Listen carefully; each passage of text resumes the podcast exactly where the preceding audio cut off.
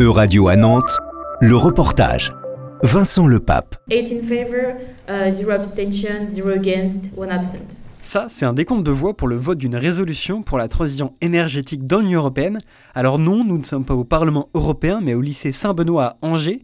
L'établissement accueille la 50e session nationale du Parlement européen des jeunes, qui s'est déroulée la semaine du 16 avril.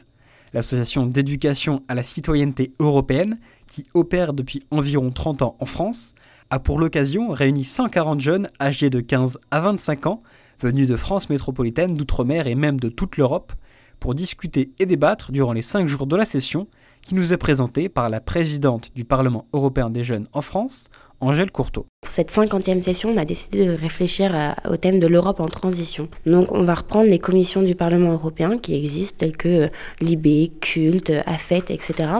et réfléchir sur ces questions, euh, toujours en lien avec l'Europe en transition. L'événement financé en partie par Erasmus ⁇ est l'aboutissement de plus de 9 mois de travail pour les deux organisateurs en chef et leur équipe, qui gèrent tout, de l'hébergement à la nourriture en passant par les petits problèmes de logistique. À travers les huit commissions présentes, il est aussi bien question des droits de la femme et du développement que de l'agriculture et de l'énergie. À l'image de la commission sur l'énergie, présidée par Salomé Nog, chacune des commissions propose une résolution à l'issue de deux jours de travail. Donc en fait, le premier jour, l'objectif c'était de, souligner les problèmes liés aux ressources énergétiques, la difficulté de, s'approvisionner. Et dans un second temps, du coup plus le deuxième jour, l'objectif c'était de trouver des solutions pour pallier ces, ces problèmes. À la suite du travail en commission, les résolutions sont soumises au vote en assemblée plénière où après quelques discours de présentation et de critique de la résolution, vient le temps du débat, encadré par un processus précis que nous présente Théophane en charge des médias pour la session. Dans chaque tour de débat, il y a trois questions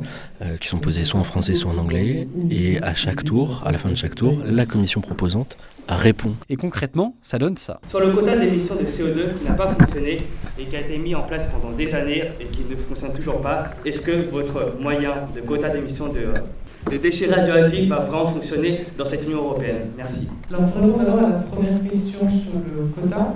Alors, déjà, il faut savoir que ces deux nucléaires, les quotas sont beaucoup plus facilement mesurables. En effet, le CO2, vous pouvez difficilement compter ou calculer. L'avantage du nucléaire, c'est que les déchets sont dans les boîtes, si j'ose dire. Donc, c'est plus facilement euh, comptable. Donc, on peut avoir un meilleur suivi.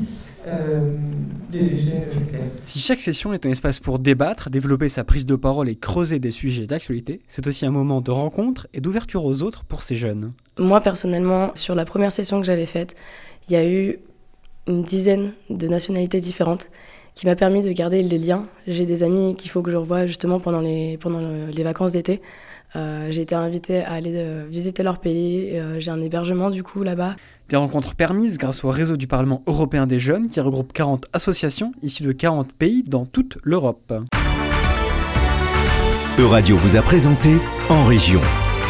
Retrouvez les podcasts de la rédaction dès maintenant sur euradio.fr.